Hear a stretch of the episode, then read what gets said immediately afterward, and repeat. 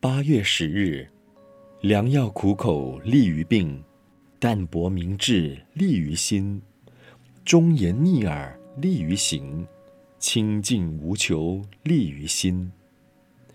身体病了，可以用物理治疗，可以用医药治疗，可以用饮食治疗，可以用运动治疗。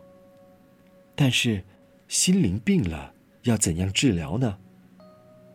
佛教说，佛陀是大医王，佛法是新药方，僧侣如看护师。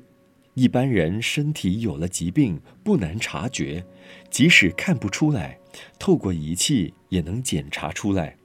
心里有病，不容易看得到，即使知道，也不容易去除根治。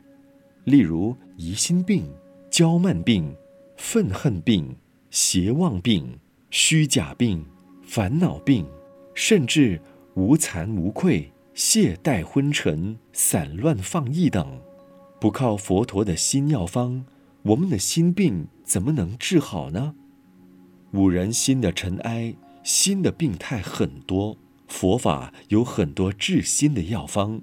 例如贪婪的毛病，要用喜舍来对治；嗔恚的毛病，要用慈悲来对治。